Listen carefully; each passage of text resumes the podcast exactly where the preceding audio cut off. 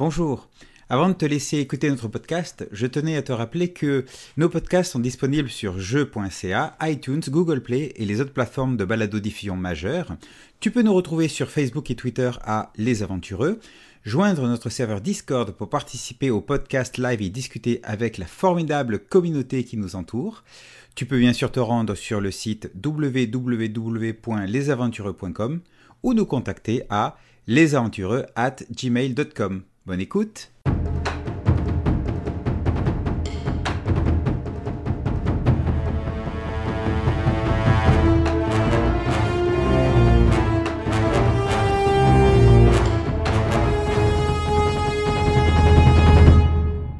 Hey, salut tout le monde, c'est Radburger. Bienvenue à cette première euh, euh, épisode de RPG, radio polémique de gamers.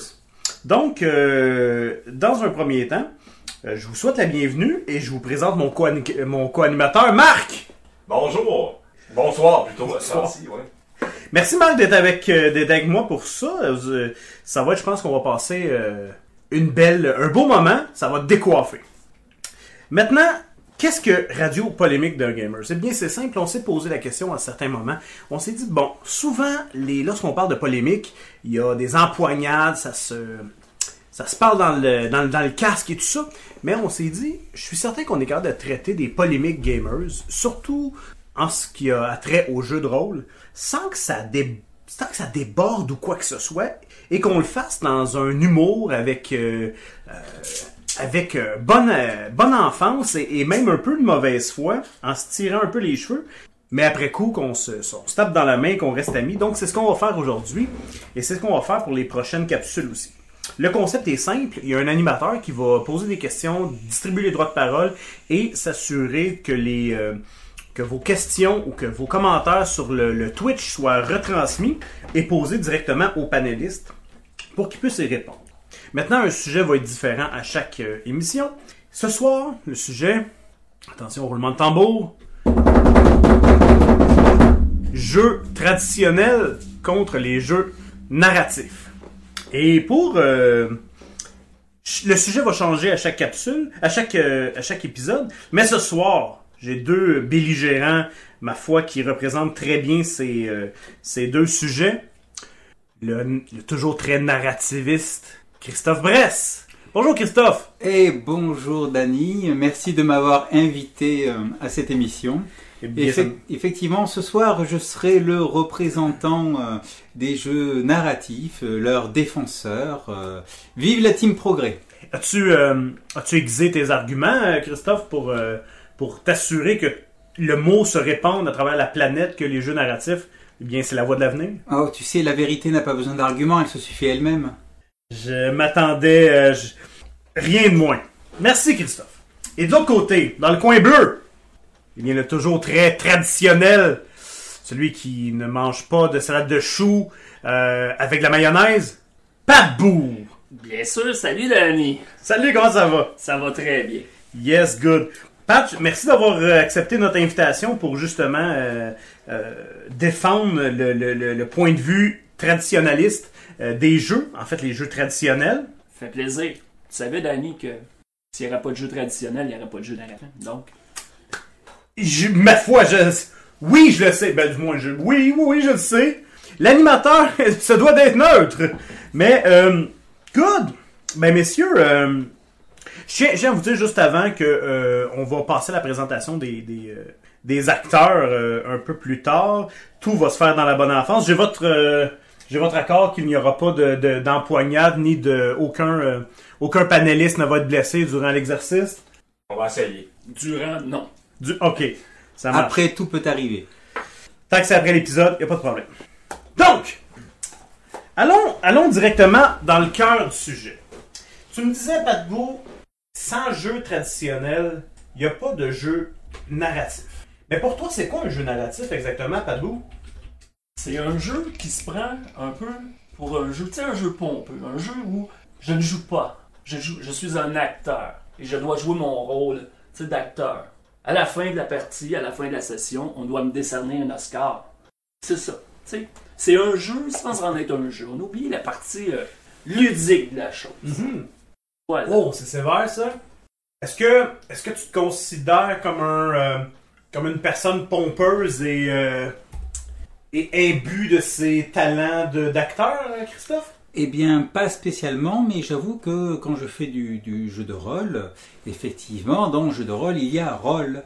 Donc, c'est bien normal de, faire l'acteur. Euh, si je faisais du simple jeu de plateau, du wargame, effectivement, je ne m'attendrais pas à devoir faire l'acteur. Ceci dit, il m'est déjà arrivé avec des amis à plusieurs occasions de rajouter du jeu de rôle par-dessus euh, du jeu de plateau et, euh, et, justement de rajouter un petit côté narratif dessus qui était, euh, qui était, le bienvenu. Ben, continuons justement là-dessus. J'ai posé un peu la question à Pat. Qu'est-ce que la différence? Si maintenant tu avais à, me donner une différence entre le jeu narratif, parce que c'est flou, c'est flou la différence entre les deux. On dirait que des fois, c'est-tu du JDR, c'est pas du JDR, c'est- quoi la différence entre un, jeu narratif, un jeu traditionnel au sens au sens commun du terme? Alors, moi j'ai un petit problème avec euh, l'appellation jeu narratif, dans le sens où euh, tout jeu de rôle est narratif. Ça, c'est mon point de vue de base. Dans le sens où on narre des choses, euh, et, euh, donc, c'est le, terme a été assez mal choisi. Euh, je pense, hein, par ceux qui l'ont choisi, mais qui ont voulu mettre en place cette opposition.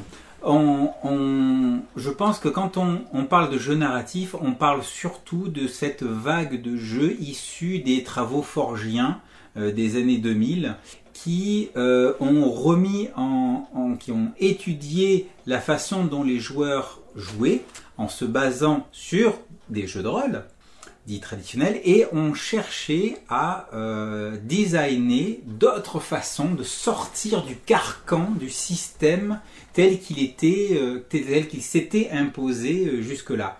Et ça a donné des jeux comme des jeux à autorité narrative partagée, Oh. où on répartit différemment. Et oui, on- je pars avec les, les Oh. gros.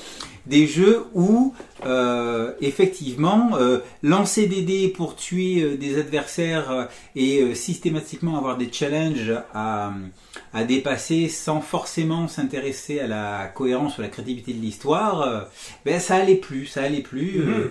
Ils ont voulu aller vers d'autres choses et, et sortir d'autres systèmes de règles pour avoir d'autres expériences de jeu. Mais On pourrait les appeler des jeux euh, spécialisés ou des jeux alternatifs. Moi, j'ai entendu beaucoup les jeux modernes comme terme. Est-ce que ça, ça veut dire que dans le fond, si on dit que c'est les jeux modernes, les systèmes modernes, qui amènent beaucoup de narrativité directement dans le système, ça veut-tu dire qu'on relègue les jeux traditionnels à une espèce de, de dinosaure du jeu de rôle? Pat? Peut-être. Peut-être. Peut-être qu'on veut penser qu'ils sont modernes. Qu'on veut penser qu'ils sont modernes? Oui, mais dans le fond, c'est quoi la modernité? C'est quoi? Je veux dire, parce qu'on est narratif, c'est moderne. Christophe l'a dit, il l'a dit lui-même. Tout jeu de rôle est narratif. Donc, tu sais, c'est- moi, je, je joue à des jeux narratifs, soit traditionnels ou un PBTA, peu importe. Tu peux amener la, la narrativité aussi loin que tu veux. De l'autre côté, on peut pas nier que les jeux narratifs incluent le développement de l'histoire, le développement des personnages, à même les règles de jeu, ce que, mettons, Donjons et Dragons, les premières éditions ou la plupart des jeux traditionnels, ils prennent pas en charge nécessairement. Quel de quel développement tu parles? Ben, le développement des relations et tout ça, il y a Oh, ok. Ouais, c'est vrai, c'est vrai. C'est vrai qu'on parle de relations dans les jeux narrativistes, des relations, comme j'ai déjà dit dans une vidéo. On parle de dette, hein? De dette. Que, hein, je t'ai passé 5 piastres une journée, je vais écrire ça comme relation, un jour je vais te le remettre. Donc, on a une relation. C'est tellement narratif, ça amène tellement l'histoire plus loin. Mais bon. D'accord avec ça? Eh bien, moi je pense que c'est un, c'est un faux problème en fait. Quand on parle de jeux traditionnels, pourquoi est-ce qu'on parle de jeux modernes et de jeux traditionnels? Parce que euh, ils sont tous basés sur la même structure. Vraiment la même structure et elle ne change pas. On dit traditionnel parce que nous avons quoi? Nous avons un système de règles qui permet aux joueurs de jouer un personnage avec des caractéristiques, des compétences, avec l'objectif de surmonter des défis. Généralement, quand on fait un test de compétence, on a une difficulté, il faut la dépasser, il faut faire en dessous. En tout cas, il y a un système comme ça. C'est pensé comme ça avec un meneur de jeu qui a une autorité totale et absolue, qui peut, qui a la règle d'or qui lui permet de modifier les règles, de modifier les jets, et surtout euh, qui est celui qui est décisionnaire dans euh, la, la continuité de l'aventure. Il sait ce qui est bon pour ses joueurs. Et donc il peut se défier des règles pour, euh, pour orienter la partie. Un petit peu comme si euh, un, euh, un, un arbitre de, de hockey, ok, à un moment disait ah non non mais attends en fait euh, euh, arrêtez tout, toi déplace-toi comme comme là parce que là ça serait une super situation pour que toi tu marques un point. Ce serait ça, voilà. Le jeu traditionnel, c'est ça. C'est une structure et c'est toujours la même. On va prendre euh, Stormbringer qui est sorti dans les années 80 et on va prendre, je sais pas moi, Knight qui est sorti il y a quelques années. C'est la même structure. Donc c'est ça le jeu traditionnel. Et ce qui se passe, c'est que donc les règles en elles-mêmes ne sont pas vraiment porteuses de, euh, de, de, de, tout ce qu'on peut faire avec. C'est normal, vu qu'on peut tout faire. Donc on appelle ça des jeux boîte à outils, des jeux traditionnels, tu peux tout faire, la, la thématique est très large. Les jeux dits narratifs, les jeux dits euh, spécialisés ou alternatifs, eux ont une thématique beaucoup plus restreinte, mais des règles qui encadrent l'expérience et qui permettent, quand on les suit, d'assurer cette expérience-là. Et donc moi, ce que je dis, c'est que dans leur domaine, les jeux narratifs, les jeux traditionnels, euh, les jeux euh, alternatifs, etc., ok, sont supérieurs aux jeux traditionnels. Parce que ce sont des mécaniques pour une expérience donnée bien huilées pour celle-là. Mais par contre, dès qu'on veut sortir, là, ça marche plus. C'est un peu comme dire, ben moi, je vais faire un voyage, ok, euh, jeu traditionnel, je vais prendre une espèce de gigantesque camion avec euh, tout ce qu'il faut pour euh, passer par tous les chemins, autoroute, euh, passer sur l'eau, euh, passer dans des, dans des dans des marais, passer sur de la terre, faire du tout-terrain, etc. Voilà. Sauf que je vais faire que de l'autoroute. Ouais. Voilà. Il est bon Ou dans alors- tout, mais est excellent dans rien. Voilà. Ou, al- ou alors, eh ben moi je sais que je veux, moi je sais que pour mon trajet je vais faire de l'autoroute, donc je vais prendre quelque chose, une voiture qui est faite pour faire de l'autoroute. Donc, ce que tu me dis, c'est que le jeu spécialisé prend beaucoup plus en compte le besoin du joueur que euh, de juste mettre un cadre de jeu, me boîte à, euh, bac à sable ou, ou peu importe, puis que dans- là-dedans, ben, on peut un peu plus. On, on a une offre beaucoup plus spécialisée, beaucoup pointue sur ce que le joueur veut aller chercher. C'est- C'est-à-dire que euh, le joueur qui va jouer un, un- un jeu alternatif, eh bien, il s'engage pour une expérience particulière. Et il aura cette expérience-là. C'est quand, quand le jeu est bien fait, c'est sûr. Ça marche ça, Pat? Euh, oui et non. Ça marche dans. Oui, ça marche. euh, Christophe a très bien décrit c'est quoi, mais ça, ça prouve justement la supériorité des jeux traditionnels. Dans le sens qu'avec un jeu traditionnel, tu peux tout faire. Tu peux tout faire. Tu peux l'amener où tu veux.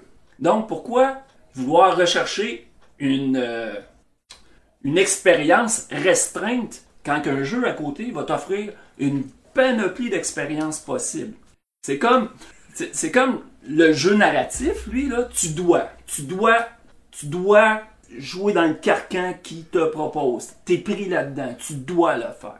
Tandis que dans un jeu traditionnel, tu peux. Tu peux amener ça où tu veux. Donc, dans la vie, c'est est-ce que tu préfères devoir ou si tu préfères pouvoir? Personnellement, j'aime mieux pouvoir Moi, j'ai une choisir ce question. que je veux. Moi, je vois une belle question pour, euh, pour, euh, euh, pour Christophe. Est-ce qu'on peut, on, on doit, est-ce que, est-ce que sa spécialité-là est bonne? Alors, je dis qu'elle est bonne dans le sens où elle permet beaucoup plus simplement d'avoir des expériences au point des expériences qui, certes, seraient possibles dans le jeu traditionnel, mais beaucoup plus difficiles.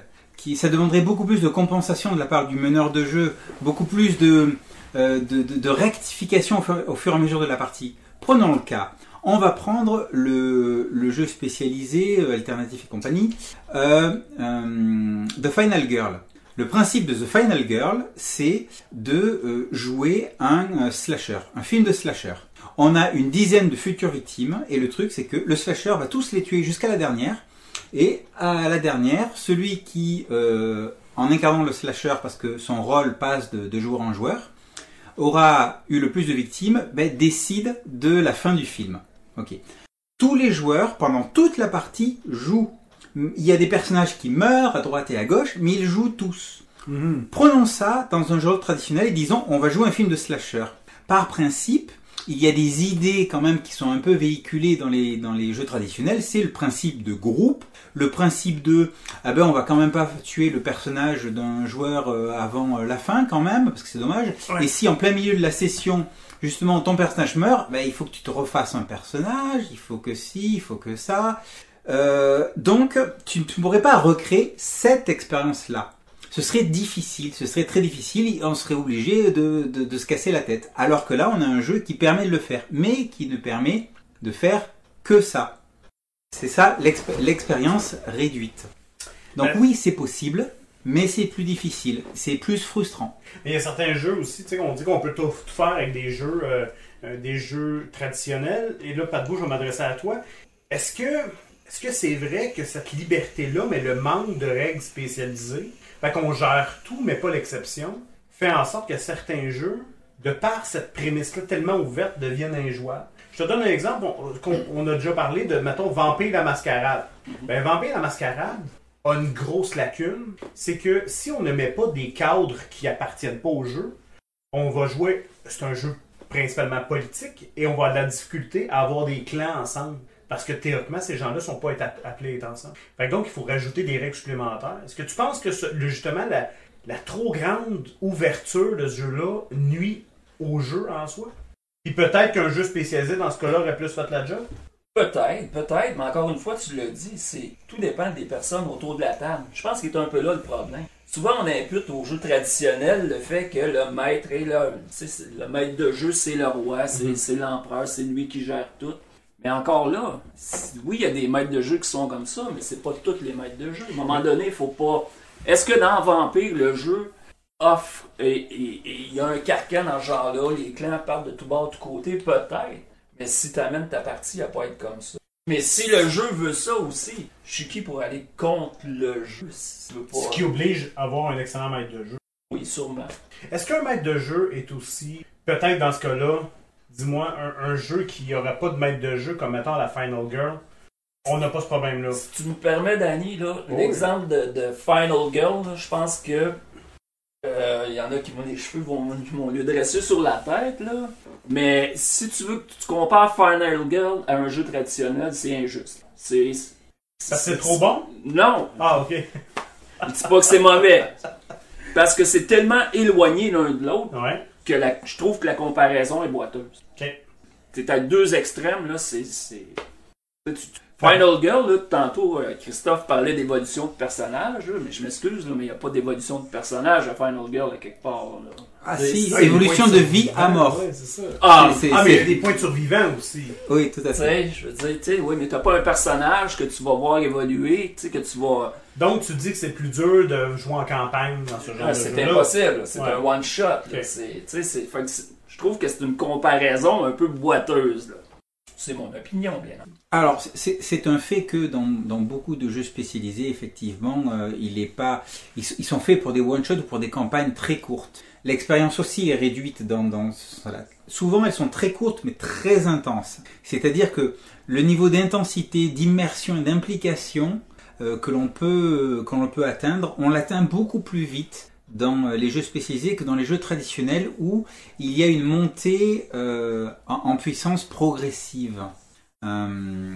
Et euh, effectivement, The Final Girl est très éloigné de, de, de, de- d'autres jeux traditionnels, mais au final, qu'est-ce qu'on veut? On veut une expérience de jeu, une expérience de jeu de rôle.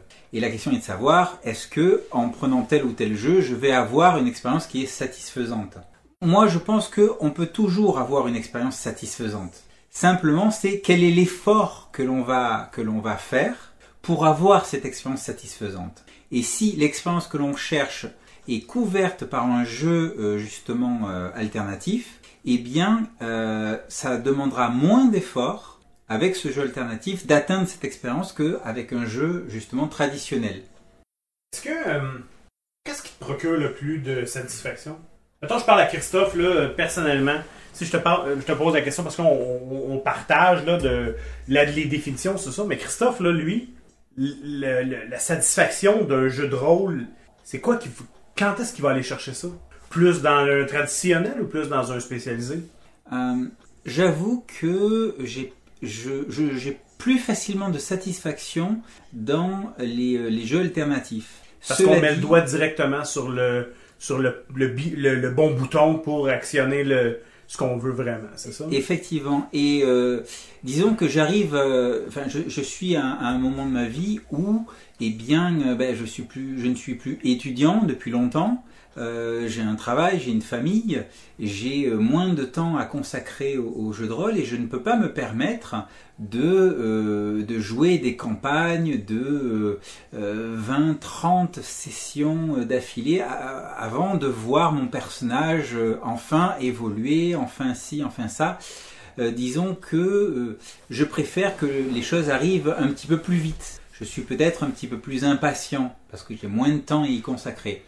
C'est pour ça que euh, j'apprécie un petit peu plus les, euh, euh, les jeux, alternatifs. Il y a aussi une autre chose, c'est que bien souvent, les jeux alternatifs, du fait qu'ils ne font pas reposer le succès, ce qu'on peut qualifier comme le succès de la session uniquement sur les épaules du meneur de jeu, mais sur l'ensemble des participants, ce qui est aussi d'une certaine manière aussi le cas en traditionnel, hein, mais j'y reviendrai. Eh bien, euh, le, le meneur de jeu, a, quand il est présent, a moins à préparer en fait, parce que il va y avoir plus de, de créations euh, communes sur lesquelles euh, se reposer. Marc, Oui. t'as déjà maîtrisé des jeux de type PBTA et tout ça, où est-ce qu'il y a plus de, de- d'action, de, de- d'autorité partagée? Entre autres, oui. Est-ce que c'est vrai ce que Christophe vient de dire? Est-ce que en tant que maître de jeu, tu te sens moins imputé du. euh, Est-ce qu'il, moins imputé? Est-ce que tu te sens moins imputé en tant que maître de jeu de, de la réussite de la campagne? Hmm. Hmm.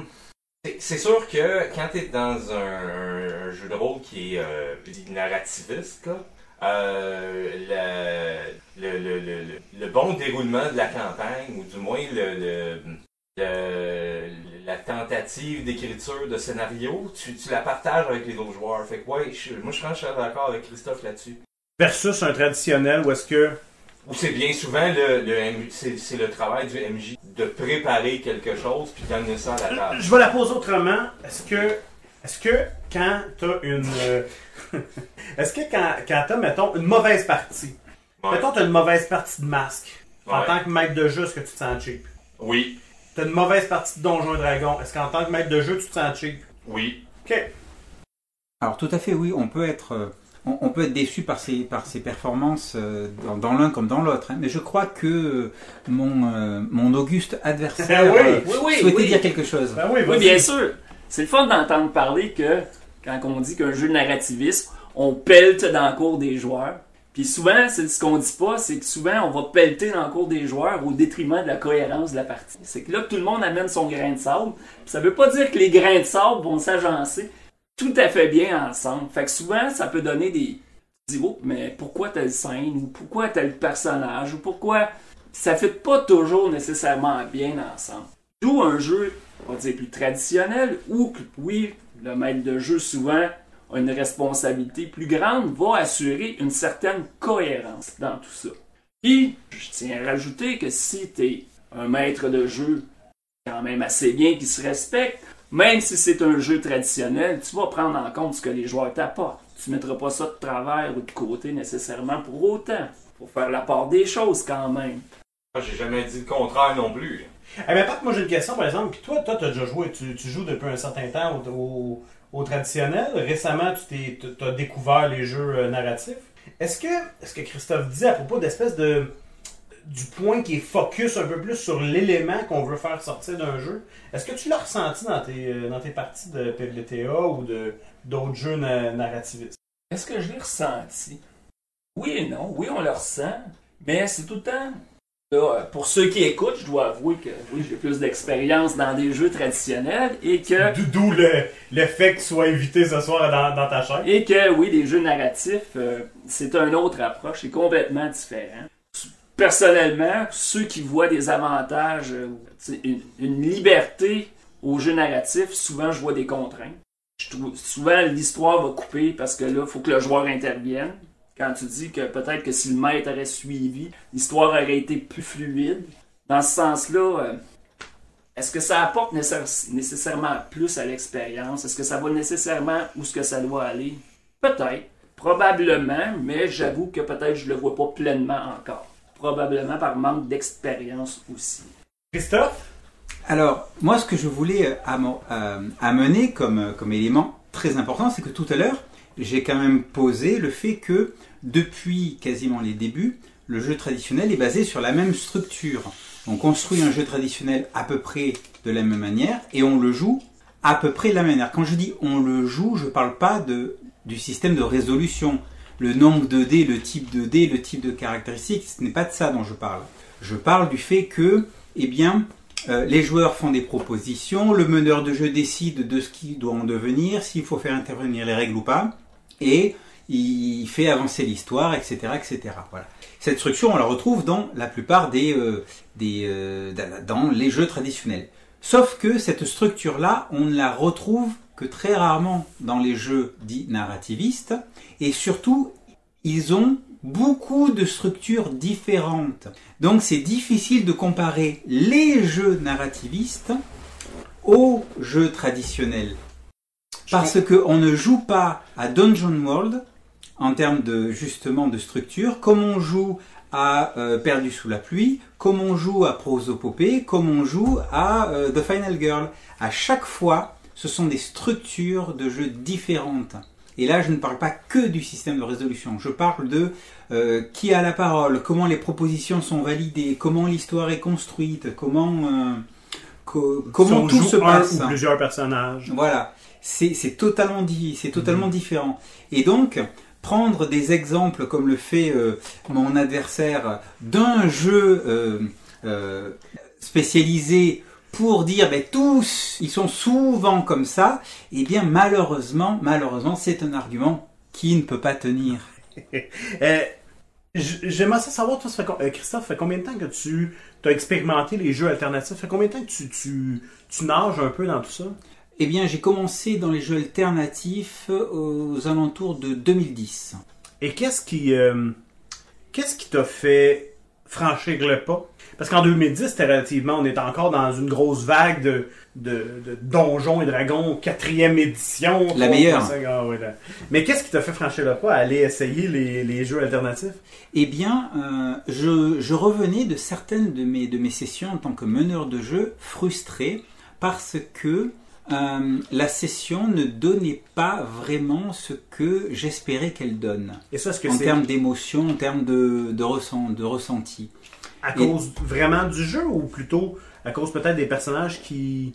Alors, à mon avis, c'était c'était pas à cause, mais c'était du fait d'eux, euh, parce que je peux pas, je ne peux pas l'imputer en montrant du doigt euh, qui que ce soit. Mais euh, et c'est par la suite que j'ai compris en fait le pourquoi du comment. C'est en commençant à m'intéresser aux théories du jeu de rôle. Et là, j'ai compris que ben les, euh, les, les, les joueurs, les participants, donc ça inclut aussi le meneur de jeu, euh, pouvaient avoir des attentes créatives, des attentes différentes.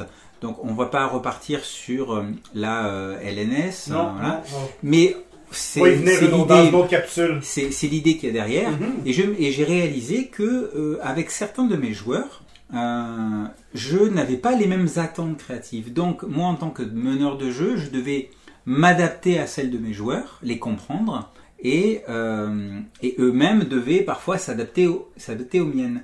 Et en faisant ces recherches, j'ai commencé à découvrir que il y avait d'autres types de jeux, d'autres structures de jeux, d'autres façons de jouer, dans lequel qui appuyaient plus certaines euh, de ces euh, certes- de, certaines de ces envies euh, d'expériences particulières.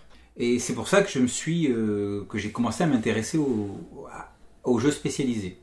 Après, et, et, et dans mes recherches, je suis tombé sur le podcast de la cellule. Ah oui, ok. Et, euh, et là, c'est là que j'ai vraiment commencé à entendre parler de jeux indépendants, de jeux Mhm. spécialisés, euh, et puis que j'ai découvert toute la littérature qui, euh, qui tourne autour, et, et, et que je me suis beaucoup intéressé à la chose. C'est.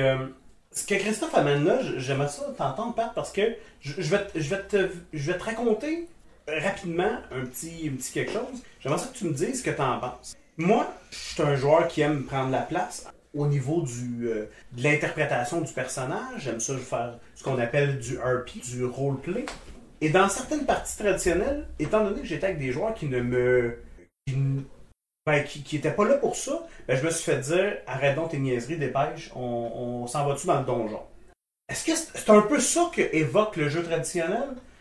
Est-ce que c'est. Euh, oui, peut-être. Peut-être. Probablement. Probablement, oui, il y en a des joueurs comme ça. Comme t'as, t'as des extrêmes partout.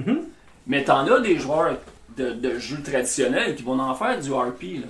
Tu sais, c'est. c'est- Moi, vrai ça ou c'est, je veux dire, euh, ça fait-tu vraiment du, du, euh, du RP à Donjon et Dragon?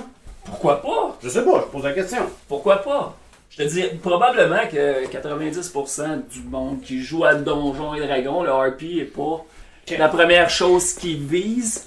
Mais, tu sais, de là à dire qu'on peut pas faire de RP dans Donjons et Dragons, ben là, je pense que c'est poussé à l'extrême, là. Que dire euh, qu'il y a juste dans les PBTA ou dans des jeux alternatifs que tu vas avoir du roleplay. Ok.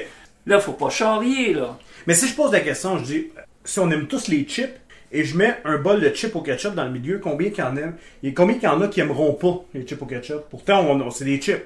Mais je pense que, est-ce que, le- est-ce que c'est un défaut d'avoir une aussi grande offre que ça Question de pas satisfaire des gens? Non, ça sera jamais un défaut. Ok. Ça, il faut pas penser que c'est un défaut. Alors- Ça en prend pour tous les goûts, là, ça, c'est évident. Moi, j'aimerais, j'aimerais euh, intervenir sur Mhm. euh, une, une parole très sage, c'est étonnant, de mon adversaire, et euh, qui, euh, qui dit, Wow. euh, mais dans les jeux, dans les jeux traditionnels, on fait aussi du RP, des trucs comme ça. Mais oui, mais oui, ben, je veux dire, on n'a pas attendu les jeux spécialisés et compagnie pour faire du, euh, En fait, du roleplay. c'est l'œuf qui est venu avant la poule, dans ce cas-là, que c'est les joueurs de traditionnels qui faisaient du RP, qui se sont dit, moi j'en voudrais plus, et qui ont probablement parti les jeux euh, Eh bien, à, à la base des, à la base, alors ce n'est pas la seule base, hein, mais euh, à la base des jeux dits euh, spécialisés, alternatifs, narratifs, etc., il y a donc les travaux euh, de The Forge, Oui, la Et- forge! et eux, ils se sont basés sur quoi Ils se sont basés sur des sur des sessions de jeu. Ils ont étudié, ils ont analysé des sessions des sessions de jeu. Et à l'époque, il n'y avait pas de jeu alternatif. Pourquoi ça a si mauvaise réputation que ça, les... tout ce qui est narrativiste, tout ce qui est... On dirait que euh, ce mot-là, narrativiste, de Forge, ça fait grincer beaucoup de gens des dents.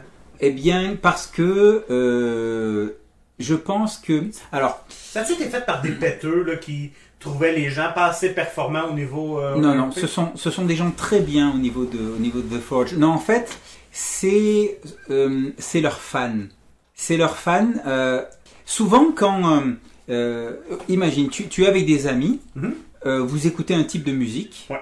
et puis un jour, tu découvres un autre type de musique. Et là, tu, tu te dis, mais c'est trop génial, il faut que je le fasse découvrir à mes amis tu es complètement conquis. Et tu vas aller euh, les voir et tu vas leur faire écouter et tu vas leur dire c'est trop bon ce que vous écoutez avant, euh, c'est trop nul, euh, ça c'est la meilleure musique qui soit, etc. Et vous allez rabâcher, vous allez rabâcher, vous allez rabâcher. Eh bien, au bout d'un moment, les amis en question, ben, ils vont être gavés. Et je pense que c'est pour ça que il y a eu, et ça on le trouve dans beaucoup de milieux, hein, nouvelles technologies. euh, euh, comment ça, t'as pas le dernier iPhone, t'es trop nul. Oh, ouais, exact. Et je pense que c'est ça qui a, qui a provoqué une espèce de clash. C'est euh, tous ceux qui ont, euh, qui ont eu l'illumination n'ont pas eu la sagesse de, de garder euh, une certaine humilité euh, et ont voulu euh, trop, La trop, révélation. trop prêcher, trop euh, forcer en fait la, la conversion alors que elle est inéluctable. Ouais. Elle est inéluctable. Donc, euh, il faut laisser les choses, il faut, il faut planter des graines et il faut les laisser pousser. C'est un jardin. C'est un jardin qu'il faut entretenir et pas euh, euh, forcer à pousser à coups d'engrais et compagnie. Parce que là, parce que là, effectivement, tout le monde se révolte. Hmm. Mais je. Fait que donc, si je comprends, Pat, t'es un. Juste, juste si je peux rajouter sur ce que mon. Ben, Mon collègue. mais, mais juste que tu, dans, dans ta réponse, j'aimerais ça que tu me dises, toi, à quel point est-ce que tu vois que les narrativistes, quelle image ils ont et est-ce que tu t'es senti euh, poussé vers autre chose en, en- en te faisant dire un peu, ben, ce que tu fais là, c'est pas bon? Pas poussé. Premièrement, euh, juste pour revenir vite vite sur The Forge, euh, où certains voient de l'illumination à l'époque, moi je vois de la division et de la catégorisation. On a divisé le monde. Puis là, c'est, là, ça est devenu comme, ben, dans tel genre de jeu, tu peux pas avoir de fun. Dans tel autre, si t'appartiens à X, tu peux pas avoir du fun avec Y, et ainsi de suite. Oui, ça l'a clashé, Fait qu'ils ont vraiment. mais pas nécessairement pour les bonnes Ils raisons. ont creusé un tranché. Oui, Ok. oui. Et c'est là que je pense que tout est parti. Mais donc, ils ont creusé un tranché entre les gens. est-ce que euh, les jeux narrativistes, c'est la même chose qu'on voit présentement? Je pense que oui. Quand t'entends du Lord Baker à, à gauche et à droite, là, tu sais, Lord Baker, notre sauveur, je m'excuse, là, mais lâchez-moi, là, lâchez-moi, là. Tu sais, quand tu penses que Dungeon World a des niveaux pis des points de vie, et on n'est pas loin de Donjons et Dragons, là. Tu sais, faut pas se dire qu'ils ont réinventé la roue, là. Souvent, on se dit que, ah, mais là, les, les règles sont différentes, si et ça, mais c'est un système de résolution avec des dés. Au lieu d'avoir des compétences, on a des moves, tu sais, c'est. C'est des beaux termes pour dire la même affaire à quelque part. Fait que donc, j'en reviens à ma question. Est-ce que les narrativistes, dans, dans ce que tu vois, c'est une bande de péteux qui ont voulu pas imputer, mais qui ont voulu implanter de force Non, leur vision? non, non, non. Je dirais pas implanter de force. Je dirais que souvent c'est amené de manière pompeuse. Et que quand tu dis, ben moi j'aime ça euh, Pathfinder ou j'aime ça jouer à Donjons et Dragons, oh là t'es regardé de haut. là. C'est comme, wow, toi tu connais pas ça, tu t'es ouais, t'es l'homme de Néandertal de la place. là. C'est. C'est-tu comme ça que tu t'es senti au début? euh, peut-être. Quelquefois, oui, peut-être. À cause des propos des gens? Ouais. Veux, veux pas, c'est blessant quelque part. Tu sais, manière, ça, tu dis, ben. Comme j'ai déjà dit, t'as- t'as jamais joué avec moi, comme tu peux savoir. Ça rejoint-tu un peu ce que tu disais, Christophe, par rapport à les fans qui euh, voient la révélation comme tu, tu l'amènes, puis qui ça devient euh, le centre de l'univers, puis tout ce qui est en, en orbite de ça, ben, c'est plus, euh, plus viable. Je, pense que oui, oui, il y, a- eu quelque chose comme ça et ça continue, ça continue encore. hein, on en voit et, surtout, ça, ça a créé une, euh, une autre, euh, une autre frange de l'autre côté, on va dire, de, de personnes, de, de rôlistes qui, euh, dès que euh, ils entendent parler de narrativiste, narrativisme, eh bien, ils ont le poil qui se hérisse et ils condamnent aussi systématiquement. Et euh, oui, il y a. Moi, c'est pas c'est pas le travail de la forge, mais c'est ce, comment il a été interprété, comment il a été utilisé derrière et euh, comment il a été vendu entre guillemets par par les fans, par certains fans, pas tous, hein, euh, qui qui a causé effectivement un, un- clivage. Alors que bon, moi je je, je, je, comprends je comprends la difficulté que les traditionnels aient euh, à passer de de, du, du, du- de l'ancien dieu Gygax euh, vers le nouveau dieu Baker. Euh, je, je comprends d'ailleurs, d'ailleurs, quand on, quand on y réfléchit, Dungeon World est sorti, puis quelques années après, euh, Gygax est mort. Je veux dire, il l'a lu, il a dit, ben c'est bon, quoi, ça y est, hein, le jeu de rôle a été, euh, le, jeu de rôle a été résolu, hein, comme un scientifique euh, au, au, au 19e siècle ou au 20e siècle avait dit, euh, la science, euh, c'est bon, elle est résolue, hein. Ouais, voilà. Donc, euh, donc La voilà. deuxième quoi. génération est prête maintenant, je peux partir en paix. Tu peux juste Voilà. ajouter quelque chose. hein. C'est drôle qu'on parle de ça, par exemple, mais quand tu parles de PBTA, c'est rare que tu entends parler d'Apocalypse. Tu entends tous les actes, mais Apocalypse World, c'est rare entends dire que quelqu'un a joué à Apocalypse World. Ah, c'est vrai qu'il est très difficile d'accès à Apocalypse World. hein, Ah oui? ah ouais, il est très difficile d'accès à la base. Il faut, il faut le relire plusieurs fois. Je sais pas, c'est un des jeux que je connais pas. ouais, ouais. Mais par contre, les, euh, les hacks de- d'Apocalypse World sont euh, pour la plupart très très bien faits. Qu'est-ce qui, euh, qu'est-ce qui fait en sorte qu'il y ait autant de, de- Parce que là, on s'entend, si on regarde sur les réseaux, il y a la guerre entre les narrativistes, les traditionnels. Puis juste dire le mot traditionnel pourrait me valoir une condamnation à mort dans certains pays. Là. On est d'accord? Euh, sur certains euh, forums, euh, Oui, sur certains groupes, forums, Facebook, ah oui, clair. je, je serais, je serais une personne qui est, euh, qui, qui est provocatrice, mais, mais qu'est-ce qui fait que cette guerre-là amène autant de dissensions que ça? Est-ce qu'on le sent? Est-ce que c'est plus. Là, peut-être Christophe, c'est toi qui vas pouvoir me dire, mais dis-moi, Mais- est-ce que si on voit plus ça en France? Que- Peut-être, peut-être, peut-être un manque d'ouverture d'esprit. Des deux côtés, même. Tu sais, je vais dire des deux côtés. Est-ce que. Bon, ben, euh, si je fais du pouce, un manque d'ouverture. Toi, t'en as eu de l'ouverture, Pat? T'es- Ouais, j'ai essayé. Récemment, t'as essayé. T'as peut-être pas trouvé ton compte à 100%. Mais qu'est-ce que t'as trouvé dans PBTA? Qu'est-ce que t'as trouvé que peut-être qu'il y avait pas dans le traditionnel? Y a-tu des points que tu peux dire, ah, ça, c'est c'est- ça, c'est bien, ça? Ben, Les relations. sincèrement, là, je vais être plate, là, Ouais, ouais, vas-y. mais j'ai rien. C'est ça le problème. Ok, je vais. C'est que quand je joue à un jeu de rôle, peu importe le jeu de rôle, là, tu sais, on en a déjà parlé, Danny. Ouais. Moi, je veux que l'histoire soit le fun, puis je veux avoir du fun avec le monde qui est autour de la table. Peu importe le système, peu importe la manière que c'est joué. Je veux- C'est ça mon but. Est-ce que tu trouves que. Est-ce que, est que j'ai autant de plaisir parce que, comme j'ai dit tantôt, peut-être que je- le système, je maîtrise pas encore assez. Parce que des fois, c'est contraignant. Des fois, c'est, des fois, on me coupe. Tu sais, c'est un coït interrompu. là. Quand on, on me coupe ça en plein milieu de l'action pour me dire, ben, c'est quoi qui se passe? Dis-moi qu'est-ce qui se passe. Hey man, c'est parce que là, je m'attendais à ce que tu me révèles quelque chose. Puis tout d'un coup, tu me demandes, c'est quoi que On tu veux? transfère le contrôle. On transfère le contrôle. Mais là, Qu'est-ce qu'il y a en dessous de l'île du docteur? de- J'étais pas dans cet état d'esprit-là. Là, j'attendais quelque chose. Puis tout d'un coup, là, faut que j'arrête, faut que je prenne le temps d'y penser, que ça prenne une fraction de seconde, une seconde. Ouais, je comprends. C'est interrompu. Veux, veux pas, c'est interrompu. Ça, c'est dur à gérer au début. Est-ce que tu trouves que les gens qui jouent à des PBTA ou qui sont intéressés, des enthousiastes de ça, c'est des gens qui sont plus axés RP? De ce que tu as vu jusqu'à De date. ce que j'ai vu, peut-être, ou ils se pensent plus axés RP. OK? Parce que, qu'on- on va se le dire, là, tu peux jouer RP au niveau que tu veux. Oui, mais. Je- Ok, mais je, mais je pense. Est-ce que ça attire, de ce que tu as vu jusqu'à date, est-ce que ça attire plus Oui, des ça, gens? ça va attirer, oui, plus des gens qui sont qui veulent du roleplay, oui. Puis moins des gens qui veulent juste rouler des dés. Oui, là, il s'agit de savoir c'est quoi tu cherches dans le jeu. Personnellement, là, si on prend la théorie du GNS, ben moi, ça me prend les trois. Être vraiment heureux. Ça me prend un mix. Oui, je veux des belles scènes de roleplay, mais j'aime ça, un système qui va me donner des chances. Que si j'ai zéro d'une compétence, que j'ai pratiquement 50% de chances de manquer à chaque fois, ben là, j'ai peut-être moins de fun. Un système qui euh, donne euh, de l'expérience juste sur des échecs, je suis pas certain. Tu sais, c'est. Mais est-ce que ça fait des parties qui sont nécessairement plates à cause Non, non. J'ai trouvé mon compte, j'ai eu des excellentes parties dans des PBTA, dans des jeux narrativistes, autant que dans des jeux traditionnels.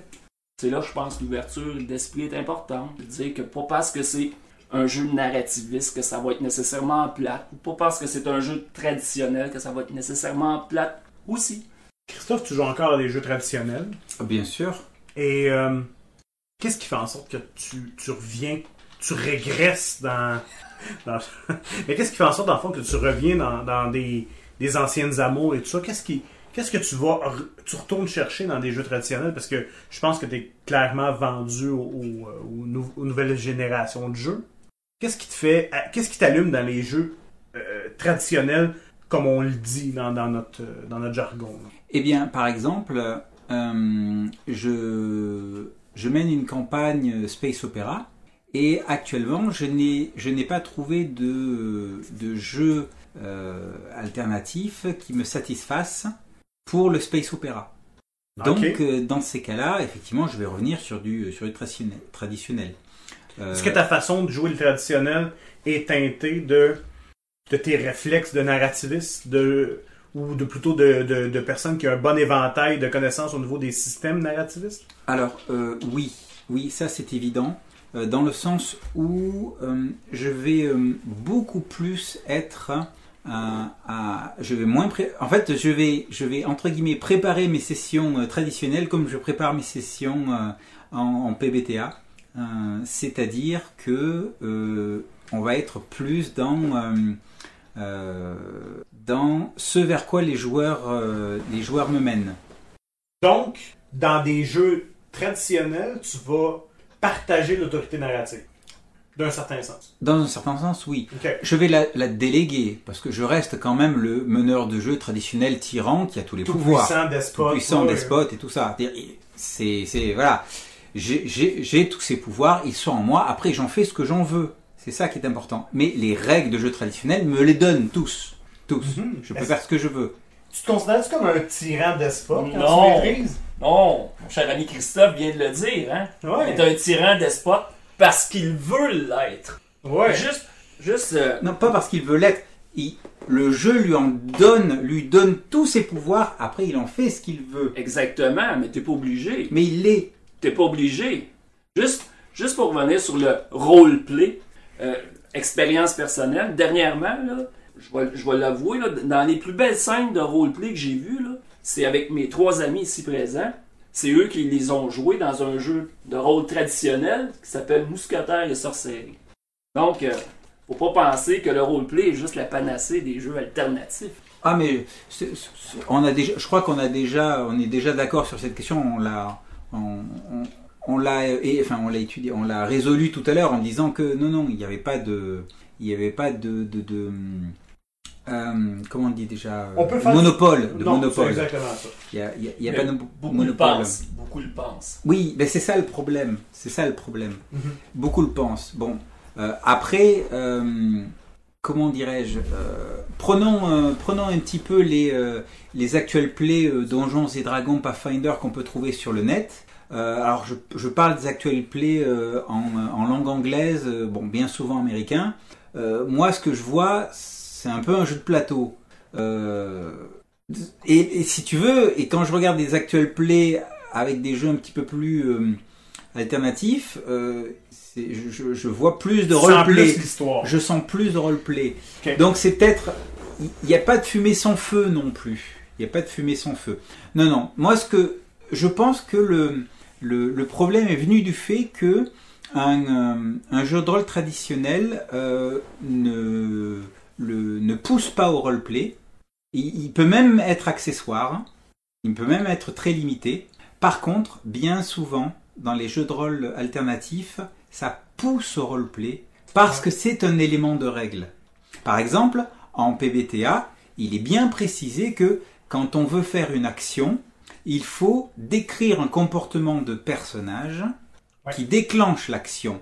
Il ne faut pas dire je fais ça. La mécanique se développe dans la fiction et Exactement. non tout simplement parce qu'on le déclare. Voilà, c'est dans en, en Dungeon World, tu dis pas euh, je euh, j'attaque mon adversaire. Non, tu dis euh, je sors mon épée, je tournoie sur moi-même et euh, je, je lui je lui Mhm. glisse ma lame entre entre les omoplates. Ça, ça déclenche l'action. Voilà. Alors qu'en traditionnel, tu peux très bien dire, ben, souvent, c'est ce qu'on entend, ouais, c'est j'attaque, je ouais, pars, ouais. j'attaque, oh, ben, fais-moi l'armure, ok, fais-moi les dégâts. Ce qui fait en sorte, dans le fond, que euh, ce que je comprends de ce que tu me dis, puis de, je sais pas si, vous l'avez compris, puis j'aimerais ça que Marc, après ça, t'entendre là-dessus, mais ce que je comprends, c'est que le RP d'un jeu alternatif, souvent, il est déjà. Puis là, on veut parler dans le système Madders, mais il est déjà imbriqué dans les règles. Ce que dans les jeux traditionnels, c'est là qu'on voit si un maître de jeu est sensible au RP. Ben lui va récompenser le RP, il va l'inclure dans ses règles, il va lui donner un réel impact sur le jeu. faut faire attention, par exemple, là, Danny, parce que faudrait s'entendre aussi sur certains termes. C'est quoi du roleplay? Ouais. C'est quoi de la narration? Parce que ce que Christophe, de l'interprétation de ce que? Christophe vient de me décrire là, là, pour moi, c'est pas du roleplay. C'est juste de la narration. Il a décrit une action que son personnage fait. Moi, du roleplay, là, ça prend une interaction. parfait. C'est vrai. On pourrait le dire, mettons, bon, il y a une interprétation du rôle et il y a la description des actions. Ce que de la Christophe narration. vient de décrire, là, tu pourrais très bien faire ça à Dungeon and Dragon, dire euh, je tournoie sur moi-même et là le, le maître de jeu va te demander de faire ton jet. Ouais. C'est exactement la même chose. Mais c'est c'est exactement ce que je disais. En traditionnel, tu peux le faire, sauf que le traditionnel ne te pousse pas à le faire, tandis que généralement les jeux spécialisés poussent à le faire. Ce qui fait que on a tendance à penser que on est plus justement narratif, plus roleplay, plus ci, plus ça dans les jeux spécialisés. C'est ça ce que j'expliquais. Marc, dis-moi, toi, quand tu joues à un jeu traditionnel, non, plutôt quand tu joues à un jeu narratif, est-ce que on part avec la prémisse qu'on s'attend à ce que tu fasses ce genre de description-là? Par rapport à un jeu traditionnel, Par, non, tu joues un jeu alternatif, un, mettons un PBTA, est-ce que tu sens déjà que tu, tu dois, ou plutôt c'est dans, c'est dans la prémisse du jeu que tu dois euh, énoncer, faire la description de tes mouvements, plus que dans un jeu traditionnel? euh, je dirais que oui, oui. Ça vient avec. Je pense que oui. Ça vient Parce que dans un jeu traditionnel, euh, tu peux le faire, mais ça va ralentir beaucoup de jeux. Ça va. Attends, attends. Ça va... Tu trouves que ça va ralentir le jeu? Te décrire euh, au complet ton action, qu'est-ce que ça va faire, qu'est-ce que ça va de quoi, ça va- qu'est-ce que ça va impliquer. Mais ça euh, va pas le- le- l'enrichir? Ça peut l'enrichir, mais le problème c'est que euh, Il y a je des jeux- là. Ça, c'est une affaire que j'ai eu bien souvent dans bien des games de donjon, là. Après, l'affaire que tu coupes, c'est le roleplay. Parce que t'as, t'as pas, Parce que t'as pas le temps, faut finir le T'as fight. pas le temps, t'as- faut que tu finisses le fight. Ok. Puis t'en as juste un, puis là, le, le, le, le maître de jeu, t'as l'air comme, ben là, j'ai préparé comme 4 fights à soir, puis là, on, on a même pas fini la première, puis tu comme, fait que ta description de combat, là, ouais, quand tu commences à la faire, puis tu es comme, ah oui, ben là, je saute, puis là, je donne un coup d'épée ainsi, puis tout, tout, tout, tout le monde te regarde, c'est comme, tu peux-tu brasser ton fucking day, hostie? Fait que c'est, c'est- ouais, c'est, pour moi, c'est pour ça. C'est comme, oui, tu peux le faire, mais le jeu est pas fait pour ça. C'est, c'est, c'est gros, ça?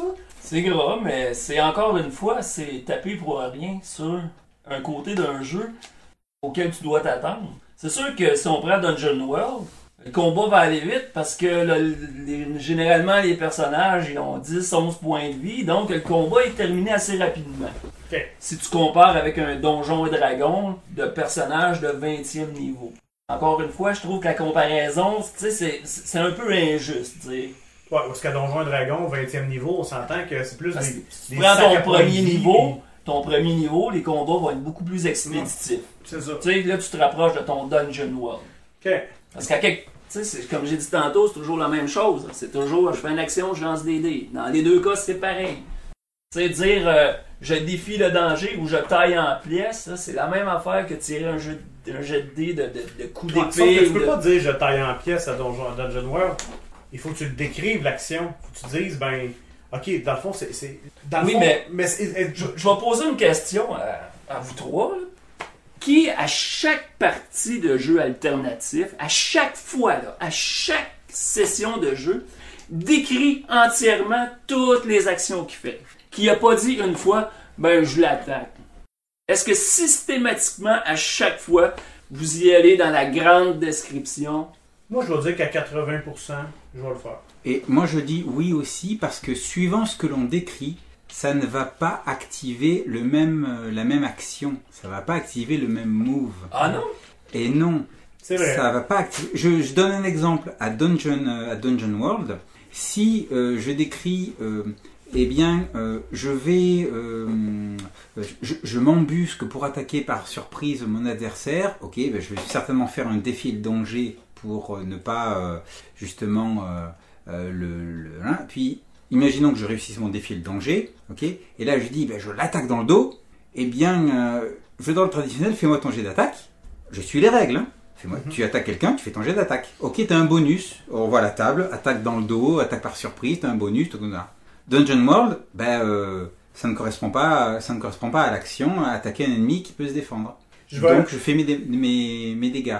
Comment je décris l'action va euh, activer ou pas euh, un move. J'ai mené une partie de masque il y a pas longtemps. T'as envie de parler, mais je, je m'en vais dans le même sens. J'ai mené une partie de masque. Euh, euh, et gênez-vous pas, hein, by the way, si vous avez des, des questions, les en, il y auditeurs. en a, il y en a. Mais Ah oui? juste, je veux pas couper. Ah ben oui, non, il fallait, il fallait, il fallait. Ben non, faut pas. Hey, ben, qu'est-ce qu'on a comme question? Ben, ben, premièrement, il y a Marchers of Amaranth qui voulait savoir tantôt euh, petit cap- Christophe. Marvin, Marchers of Amaranth. Oh, les ma... Ok, parfait. Marche Je d'amarante. demandais euh, à Christophe, euh, c'est quoi les actual plays qu'il a vu? Puisqu'il a parlé d'actual play en anglais, mais il a pas dit lesquels. Il était Parfait. curieux de savoir c'était lesquels. Top 3 des actual plans en anglais que t'as vu. Ah, là, tu- à, à froid là, euh, difficile de. de, de, de, de- Marches de- of Amaranth, on va mettre ça euh, dans le... Christophe va te faire une belle petite section en dessous Une avec une suggestion d'actual play en anglais. Euh, sans problème, ça va être fait. Autre Ah. question? Euh, ben ensuite, la même personne, Amaranth, March- encore une fois, qui Oui. euh, demandait, je pense qu'on a un petit peu répondu, c'est pour ça que j'ai pas coupé, euh, où est-ce qu'on trace la ligne entre un jeu euh, narratif et un jeu euh, traditionnel? Ben, Je pense que ouais, ben, c'est ça. Et euh, finalement, il y a Ministef qui demande c'est quel le meilleur Final Fantasy? Ben c'est simple, c'est le 9. Ça, c'est c'est lequel, ça, dans notre, dans notre monde à nous autres, là? C'est- Ça n'a pas rapport. C'est pas le 7? Le 7, c'est celui avec... euh, Avec Cloud. Non. Oui. Oui, celui avec Cloud puis le lion rouge. C'est ça? Euh, C'est Red, lion Red 13. C'est ça, Red 13? Oui. Red 13. Hein? Y a-t-il un lion rouge dans le 7? Je me souviens pas. On est-tu en- dehors de la traque? Oui, total. Bon. Celui que... Ouais, c'est ça. Red 13. Hein, c'est bon. C'est... On, est, on est dedans, là. Donc... Si on peut Hey. revenir à nos moutons. Revenons nos moutons. Je veux juste renchérir sur l'exemple de Christophe, là, de, du- du- de l'assassin embusqué dans son buisson. Ouais. Je vais en mettre une démarcation entre les amateurs de jeux narrativistes et les amateurs de jeux traditionnels. Puis là, c'est ça aussi, c'est encore une opinion euh, personnelle. Mhm. Puis c'est quelque chose, je pense, que j'ai remarqué, c'est que souvent les amateurs de jeux tradi- euh, pas traditionnels, narrativistes, sont by the book. C'est les règles, c'est les règles. Tandis qu'un qu'une personne comme moi, qui est plus traditionnelle, ben probablement que ce que Christophe a décrit, là, il a dit je t'ai embusqué, qu'il a réussi son jet, puis qu'il arrive dans le dos, l'autre l'a jamais vu arriver, ben j'aurais probablement dit c'est beau, euh, tu, tu l'as assassiné, ça se termine là. Eh Christophe, je bien, pense que c'est une réplique. eh bien, eh bien, pas de vous, je te remercie vraiment parce que là, tu viens de me, de me servir sur un plateau. Mon, mon argument suivant, effectivement, c'est que, effectivement, les jeux euh, spécialisés qui proposent donc des expériences bien précises ont des systèmes bien huilés pour donner cette expérience-là. ok? Ça, ça s'en va vers le système Matters. Ok. Et donc, euh, effectivement, on est dans. Si on reprend mon exemple, la règle dit, ben, si, euh, si on surprend l'adversaire, enfin, en tout cas, s'il peut pas se défendre, on inflige ses dégâts. Ok? Alors que dans un jeu, dans un jeu traditionnel, ah, on est bloqué. Oui, je devrais faire faire un jet de dés là. Mais en fait, c'est trop beau. Je, suis- je suis obligé de compenser. Je suis le meneur de jeu. J'applique mon autorité de, de tyran. Je compense. Je modifie le système pour l'adapter, pour obtenir l'expérience que je veux. Wow! Voilà, c'est ça le truc. Mais c'est ça la grande différence. Wow, et c'est pour ça, et c'est pour ça qu'on joue by the book. Parce qu'on se dit, il y a une expérience qui est promise par le système, mais il faut qu'on suive les règles du système pour avoir cette expérience. Alors que dans un jeu traditionnel, c'est il n'y a pas l'expérience est beaucoup plus large, mais si je veux une expérience très précise à un moment et que le système ne me permet pas à cet instant-là de l'obtenir, je compense, je suis obligé de faire des modifications, je suis obligé de, de forcer pour l'obtenir. Au final, on a le même résultat. Sauf que dans un cas, j'ai suivi les règles, dans l'autre cas, j'ai tordu, j'ai tordu les choses. Juste pour revenir sur l'exemple, là, que tu dis que tu as été tyrannique parce que tu as tué le, le- le garde que l'autre vient de tuer parce qu'il était embusqué. Tu, tu trouves vraiment que tu as été tyrannique? Alors- parce que tu as modifié ou tu pas appliqué une règle exactement comme elle est écrite? Alors, n'ou- n'oublions pas, quand on dit tyrannique, quand on dit avoir le, ce, ce- ce- ce pouvoir-là, alors c'est pas, c'est, c'est, c'est euh, dictatorial le terme. Vois rien de C'est- dictatorial. c'est. Alors, le problème, c'est que le, le concept de dictateur a été, euh, a été teinté par euh, tous les dictateurs euh, qu'on a pu avoir durant l'ère moderne de, de l'humanité. Mais euh, rappelons-nous que euh, à l'époque romaine, les dictateurs, ben, c'était c'était un, euh, c'était un titre qui représentait une fonction et qui représentait quelqu'un qui dicte, qui, de- qui, qui donne les lois, qui a tous les pouvoirs. Et c'est exactement ça le meneur de jeu en traditionnel. C'est quelqu'un qui a tous les pouvoirs. Après, il peut les déléguer, il en fait ce qu'il veut, mais le jeu traditionnel les lui donne. Est-ce que je peux? Oui, ben oui, ben vas-y, Euh, vas-y. Christophe, tu es un habitué des PBTA. Et puis quand- quand on dit PBTA, on dit les jeux toujours propulsés par l'apocalypse, qui est un type de jeu avec un système qui est très euh, qui est pro-narrativiste, on peut dire. Quand que tu, fais euh, une action, on va dire, on va dire un genre de, perception, et là tu dois choisir des questions dans une liste de questions.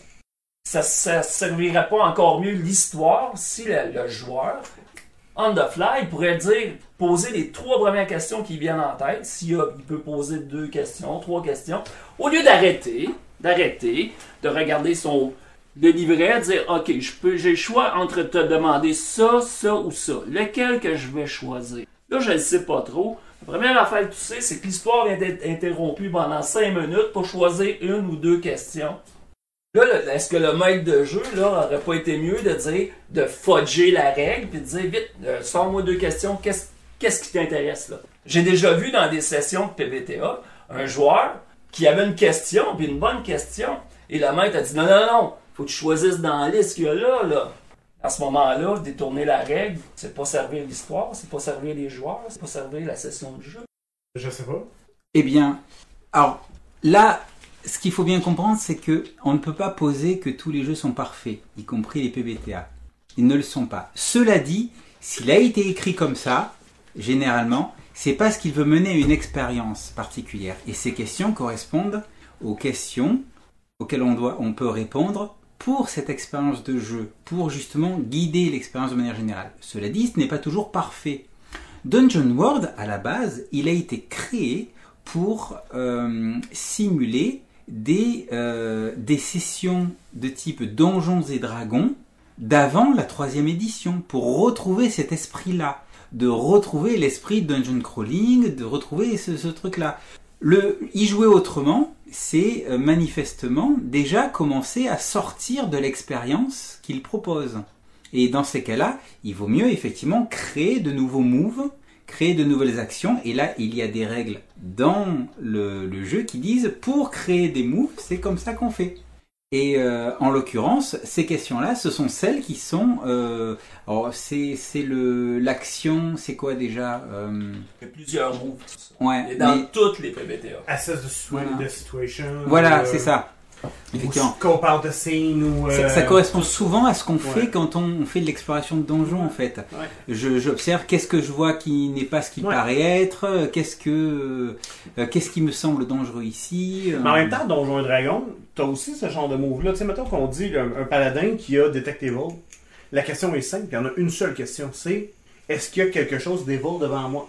Donc, il n'y a pas de Si ça s'applique pas, il le fera pas. Mais tu comprends que l'aiguille, tu sais, c'est extrêmement pointu vers quelque chose. Donc, mais, mais à Donjon Dragon, la différence, c'est que il y a tellement une pan... Tu sais, il y a des moves à Donjon Dragon, mais il y en a une panoplie tellement large qui, qui sont pris en charge par des règles. C'est tout ça qui fait en sorte que c'est difficile pour, euh, pour un joueur de traditionnel d'arriver dans un PBTA où est-ce que justement les moves sont influencés par la fiction versus être influencé par le joueur qui gère ses ressources sur sa feuille? Ben, c'était là mon point de vue. puis C'est, c'est comme si c'était influencé par les joueurs, mais comme à moitié. Ou c'est quand, tu sais, des fois oui, des fois non, des fois. Quand ça pourrait l'être encore plus. Quand, quand le joueur se fait, inter- se fait interrompre, il y en avait une bonne question, puis non, non, là, regarde, il faut que tu choisisses dans ceux-là. Mais là, je me dis, la règle, est-ce que la règle a servi? Là, tu sais, c'est... Là, si tu essayes de vendre ça à un traditionnaliste après, ben là, il dit, ouais, ben, c'est mieux de rester avec nos jeux. euh, Mais le pa- le- je pense que le, pa- le- puis là, vous me direz si je me trompe, mais j'ai le feeling que le passage en- entre un et l'autre, pour certaines personnes, peut être très difficile. Ah oui. Hein? Il y a des gens qui, qui sont très bien dans le cadre traditionnel et qui le seront toujours versus le, tra- Officiel. le- hein? Il y a des gens qui sont très bien dans le cadre narratif, Oui. narrativiste, puis que tu leur parles de traditionnalisme, puis ça, ça les- Ça ils ont un haut le cœur, là. C'est- C'est la même chose, c'est c'est des deux côtés, là. Des- Oui, effectivement. En, Ça. en- en- en fait, ce qu'il faut, ce qu'il faut retenir de tout ça et, euh, et de ce magnifique débat que nous avons eu, Mhm. c'est que euh, aujourd'hui, euh, il y a pléthore de, de jeux de rôle différents et de systèmes différents, parce que là, on n'a même pas abordé les jeux à autorité narrative partagée, leurs mécaniques très particulières. On n'a pas abordé, euh, abordé ces points-là. Donc, il y a pléthore de, de façons de faire du jeu de rôle différentes, et chacun peut trouver la façon qui lui plaît. Et que là, on s'est fait avec Pas de bout la petite guéguerre narrativiste traditionnelle, mais l'un comme l'autre, on joue aux deux. Et l'un comme l'autre, on, on trouve notre fun à jouer aux deux parce que, ben parce qu'on on- on fait juste rôle, on s'éclate et, euh, et, et c'est ça l'essentiel. Donc, en conclusion, Bah, juste avant, oui, vas-y. Moi, je euh, vais peut-être vous repartir, là. Ah ben, vas-y. Mais euh, moi, il y a une chose que je trouve vraiment, vraiment une grosse différence entre les jeux traditionnels et narratifs, c'est la durée des campagnes. C'est difficile d'avoir une campagne à long terme satisfaisante dans un jeu narratif. Oh. Peut-être à cause des, du style de joueur que ça attire, mais euh, pour moi, c'est beaucoup plus facile dans un jeu comme Donjons et Dragons, par exemple, d'avoir une campagne qui va durer, un groupe qui va durer. Qu'est-ce que vous en pensez, vous autres? Est-ce que c'est mieux une campagne qui est longue ou une campagne qui est courte? Alors, c'est parce que les, les, je crois que ça vient du fait que les règles sont comme ça. Dans, euh, dans Dungeon World, par exemple, on progresse relativement vite. Quand on regarde la campagne euh, Armée des morts que vous jouez, euh, que vous jouez tous les trois, Oui. euh, on a fait quoi On a fait quoi? On a fait 6, 7 sessions. Ouais. Et vous êtes déjà, pour certains, je crois que vous avez, il y, en a, il y en a qui ont atteint le niveau 4, non? Ou, Ouais. ou presque. Hein voilà. C'est-à-dire que les, les personnages progressent plus vite, généralement, dans les, euh, dans les PBTA. Et dans d'autres jeux spécialisés, comme c'est du one-shot, il n'y a pas, de, de, dans, n'y a pas de, de concept de progression de personnage. Mais en même temps, c'est vrai puis c'est pas vrai. Parce que dans certaines games parties de masque ou dans certaines, me dire, dans certaines parties de Spirit of 77, c'est arrivé des games où est-ce qu'il y avait aucun point d'expérience, aucun jet de dés, hein? Ce qui, ce qui tend encore une fois à dire que, ben, si t'actives pas l'action par la narration, ben, ton personnage avancera pas nécessairement. Parce que dans la plupart des PBTA, la grosse majorité, un point d'expérience est gagné lorsqu'on manque un jet. Hein? Il y en a, je pense, des, C'est une règle qu'on retrouve souvent, Ouais. effectivement. Donc, si tu n'actives pas le jet de dés, ce qui est souvent épeurant parce que ça t'amène à t'exposer à des conséquences qui peuvent être des fois assez graves, ben, l'expérience vient pas. Donc, à certains points, je pense que le traditionnalisme peut aussi, euh, ça peut, ça peut aller assez vite aussi. Je pense, encore là, je pense que ça dépend du type de joueur que tu es. Dans le sens que, personnellement, je pourrais jouer le même personnage pendant 50 sessions sans qu'il y qu'il y ait aucun avancement, on va dire physique, ou euh, ça me dérangerait pas. Si l'histoire est bonne, ça me dérange pas. Donc, à quelque part, c'est possible avec tout. Ben, on va dire qu'il se rapproche plus d'un. Dire un PBTA ou un jeu traditionnel. C'est sûr que si on parle de Final Girl, on est complètement ailleurs. Mais oui, à long terme, si quelqu'un veut monter un personnage, ça va être plus facile dans un traditionnel. Mais Marc, quand tu es, arrivé avec cette question-là, est-ce que tu trouves que c'est. Est-ce que tu trouves que ça clôt le fait d'avoir peu de sessions, beaucoup, on avance quand même bien dans une session de, de PBTA. Est-ce que tu trouves que c'est c'est un désavantage d'avoir des, des, ses- des, des- des- plutôt des campagnes plus courtes ou au contraire, des fois c'est un petit peu frustrant parce qu'on dirait qu'on en aurait voulu plus? Je vais parler par expérience encore une fois.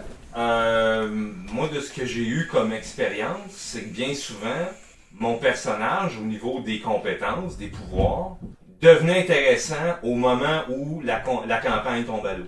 Ok. Où là, on dit comme, ouais, ben, moi, je pense qu'on a fait le tour. Puis moi, je suis comme, tu sais, ben là, je, je venais juste d'acquérir, d'acquérir telle affaire, puis j'ai pas eu encore, j'ai pas eu l'occasion de le mettre en jeu. Ou j'ai juste eu l'occasion une fois, puis d'attitude, là, on met fin à ça. C'est parce que c'est ton côté gamer qui parle Ah, versus, c'est le côté ludiste total, oui. versus, versus la gang de narrativistes qui voient l'histoire qui est bien qui a été bien ficelée? Wow, ben totalement. Christophe, qu'est-ce que t'en penses? Ah, moi, je suis totalement d'accord parce que c'est l'une des raisons pour lesquelles j'aime le jeu traditionnel, c'est le fait de pouvoir faire et prendre son temps un petit peu pour faire évoluer son personnage, faire évoluer les choses, alors que bien souvent dans les PBTA, ça va beaucoup plus vite. Ça, ça, ça s'enchaîne pas mal, les, euh, les, les actions euh, entraînent d'autres actions qui, euh, qui poussent, qui poussent, qui poussent, et, euh, et les choses se, se résolvent, euh, se résolvent plus vite. Cela dit, euh, l'expérience armée des morts. Ce pourquoi je fais cette campagne, c'est aussi pour démontrer qu'on peut faire une campagne qui, euh, qui, qui tient un petit peu la route sur la durée euh, en utilisant le PBTA. Cela dit aussi, pour moi, Dungeon World est le plus traditionnel des PBTA. C'est vrai. Est-ce que, est-ce que je, je me pose la question, tu sais, quand on va justement au niveau de l'avancement, c'est très rare qu'un combat dans un PBTA va s'éterniser. Versus dans un traditionnel, parce que moi j'ai vu des soirées au complet juste avec un combat. Est-ce que ça vient, ça vient teinter l'histoire? Alors je suis tellement d'accord avec ça. Il suffit de comparer euh, ce que l'on a pu faire à euh, Donjons et Dragons 5e édition, euh, le donjon du mage fou, où euh, parfois, effectivement, on a passé une session de 2h30 sur un combat dans une pièce. Mhm. Et, euh, et euh, des, euh, des sessions de Dungeon World qu'on a pu faire ensemble, où effectivement il y avait un combat, mais il y avait aussi, euh, aussi euh, d'autres, d'autres choses, etc., etc., etc. Enfin, euh, moi j'avais l'impression qu'on faisait plus de choses en fait sur le laps de temps. Après, c'est peut-être la mécanique qui, qui veut ça. On sait que la mécanique de combat de Donjons et Dragons, toutes éditions confondues, enfin peut-être pas les premières hein, qui étaient très très mortelles, mais euh, les, les plus récents, depuis la troisième, c'est long. Les combats sont longs.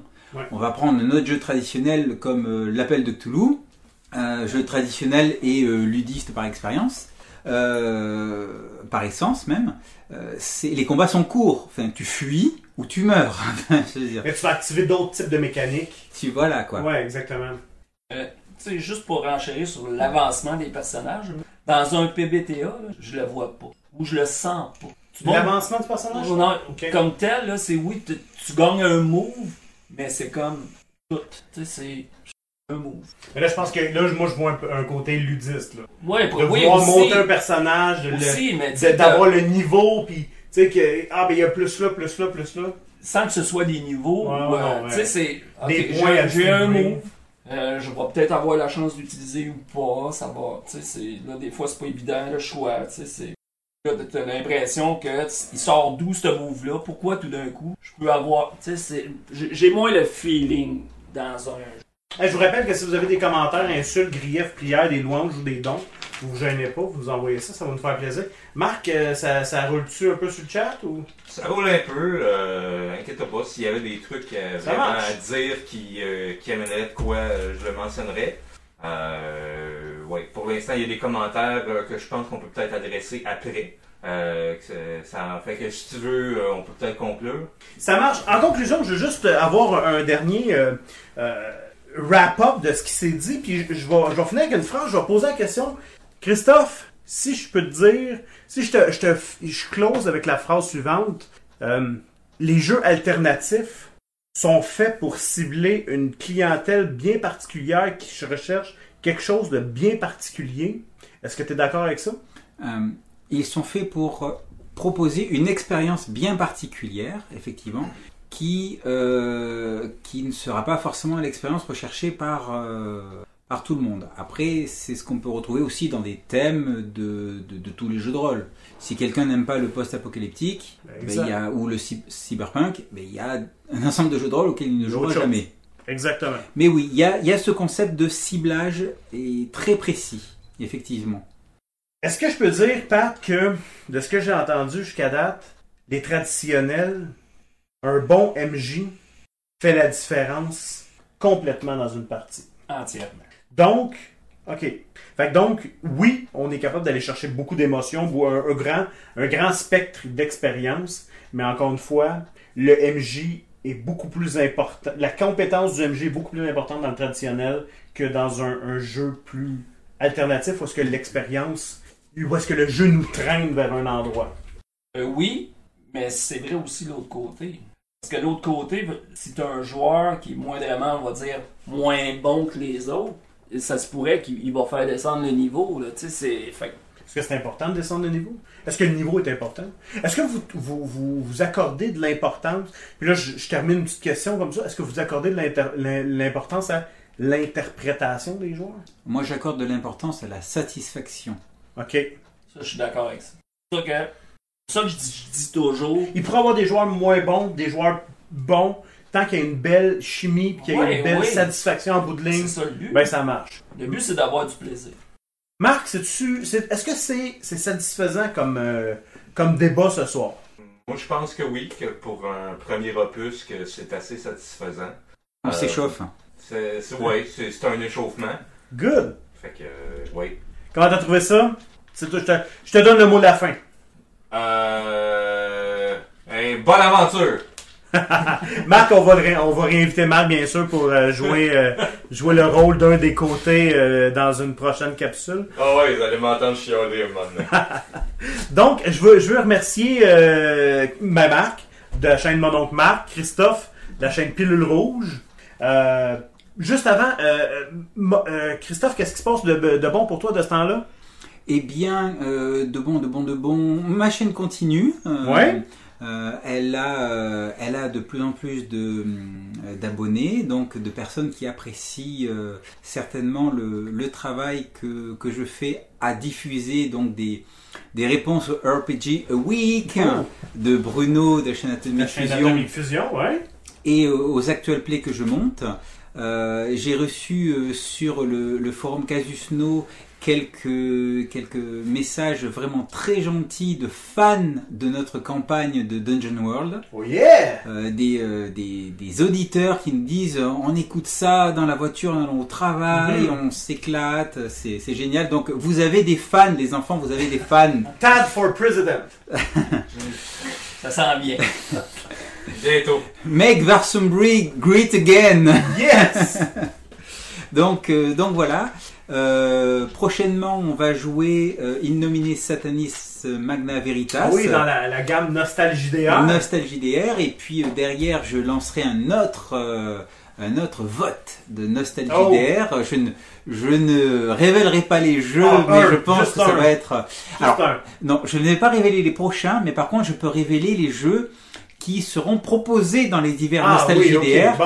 Il y a du, du paranoïa, euh, Oh. il y a du, euh, euh, je pense qu'il va y avoir du Warhammer première édition. Ah oui, où ce que, oui, avec l'infâme table de critique, où est-ce qu'il y avait les, Voilà. les, les, les entrailles ouais. Exactement. Euh, il y aura peut-être du JRTM, Oh. jeu de rôle de la Terre du Milieu, Ça, c'est Rollmaster, si je me trompe pas, Voilà. système, ouais. des règles light de Rollmaster.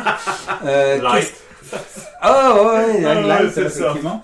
Euh, Ouais. Qu'est-ce qu'il y aura d'autre Euh, Non, non, il y aura, il y aura d'autres trucs. Hein. Je, Mhm. je, je, je prépare, euh, je, prépare divers jeux. Paranoia, si Paranoia première Ah, l'avais édition. dit. Je l'ai Ouais. dit déjà? Ok, je l'ai dit. Moi, Euh, Star Wars des Oui, six. Star Wars, hein, j'ai entendu ça à travers les branches, puis... euh, Voilà. Et à chaque fois, le vote, c'est-à-dire que sur ma page Facebook, je demande à qui veut de voter euh, pour le jeu euh, qu'il euh, qu'il veut entendre en actual play par la suite. Ben, c'est génial. Merci, Christophe. Merci d'avoir été avec nous. Pat, merci beaucoup. Merci d'avoir été là. Merci d'avoir joué ton rôle. Euh, est-ce que, dis-moi, ce qu'il y a, est-ce- qu'est-ce qui se passe de bon pour toi de ce temps-là? Ben, une vidéo de temps en temps. Ah ouais? Sur la chaîne Black Raven Black- Patbou. Exactement. Sinon, euh, des parties de Star Wars, des parties de Dungeon World, euh, du vampire. Et ça ressemble à ça pas mal. Mon Dieu, t'es occupé? Ouais, on s'est occupé. Bien, euh, il me reste tout juste à vous remercier euh, tous les auditeurs d'avoir été là. Pour les ceux qui vont l'écouter euh, en, en visionnement sur demande, bien commentez, mettez des likes, mettez, envoyez-nous vos commentaires, des suggestions sur quoi que ce soit, ça nous fait plaisir. On veut améliorer le concept, on veut que ça soit plaisant et aucun rôliste n'a été blessé durant cette capsule. Euh, maintenant, on boit toute une bière ensemble et euh, ben voilà. Donc, rock and roll, roll avec R-O-L-E. Merci beaucoup tout le monde. Je vous souhaite une bonne soirée. À la prochaine.